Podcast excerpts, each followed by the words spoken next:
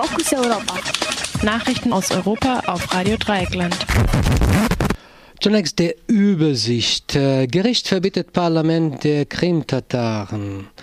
Genf, Erdogan-kritische Transparent wird nicht abgehängt.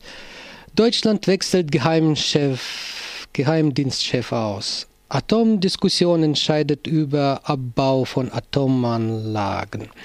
Hunderte von Strafanzeigen gegen ZDMF-Moderator Jan Böhmermann. Und nun die Themen im Einzelnen.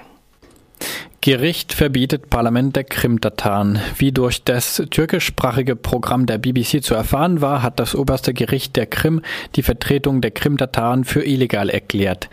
Die Staatsanwältin Natalia Poklonskaya bezeichnete das Parlament der Krim-Tataren als nicht an die Autorität der Regierung gebunden und radikal. Das Verbot, das bereits am Montag bekannt gegeben wurde, fand bisher in, der, in deutschen Medien keine Beachtung.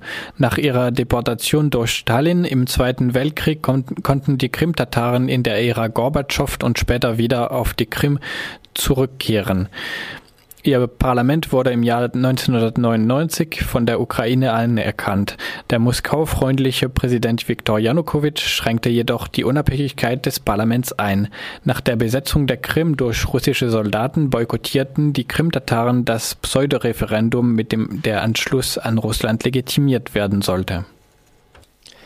Genf. Äh, die Verwaltung der Stadt Genf hat sich entschlossen, die Erdogan-kritische Transparenz nicht anzunehmen zu hängen.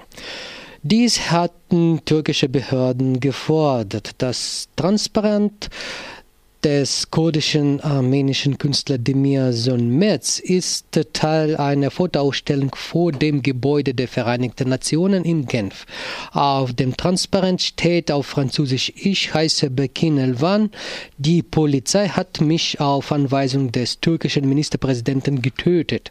Neben der Schrift ist ein stilisiertes Bild des Jungen zu sehen. Der 14-jährige Bekin Elvan hat zur Zeit der Gezi-Proteste im Sommer 2013 morgens die Wohnung seiner Eltern verlassen, um Brot zu holen. Er wurde von einer Tränengasgranate der Polizei am Kopf getroffen und starb nach acht Monaten im Koma. Der damalige Ministerpräsident Tayyip Erdogan bezeichnete den Jungen als Terroristen und beschuldigte seine Eltern.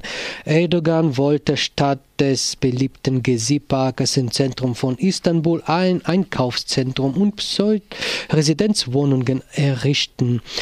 Bei und am Rande der Protesten wurden sechs Menschen getötet und nach Angaben türkischer Ärzte über 8000 Menschen verletzt. Das Einkaufszentrum wurde nicht gebaut. Deutschland wechselt Geheimdienstchef aus.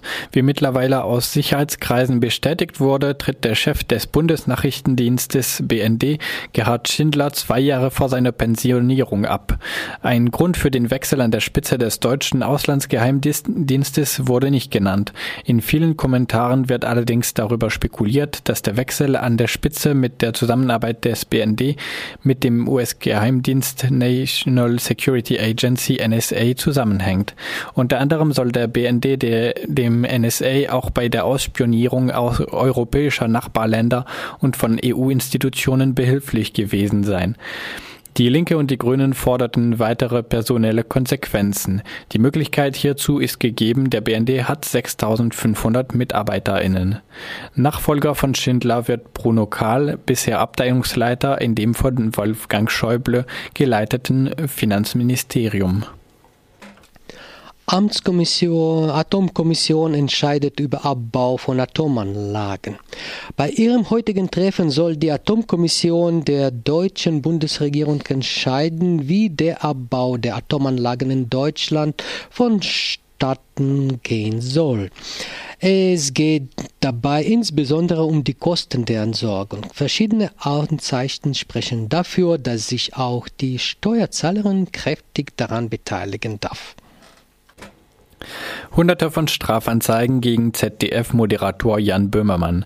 Nach Angaben, die die Oberstaatsanwältin Andrea Keller gegenüber der Rheinischen Post machte, bewegt sich die Zahl der gegen den Satiriker Jan Böhmermann eingegangenen Strafanzeigen im oberen dreistelligen Bereich.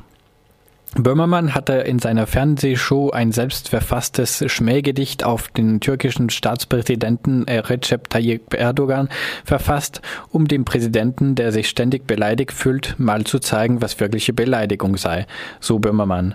Die türkische Regierung verlangte ein Strafverfahren wegen Beleidigung eines ausländischen Staatschefs. Zu diesem Verfahren gab die deutsche Kanzlerin ihre Einwilligung. Zugleich hat Erdogan Böhmermann aber auch privat angezeigt.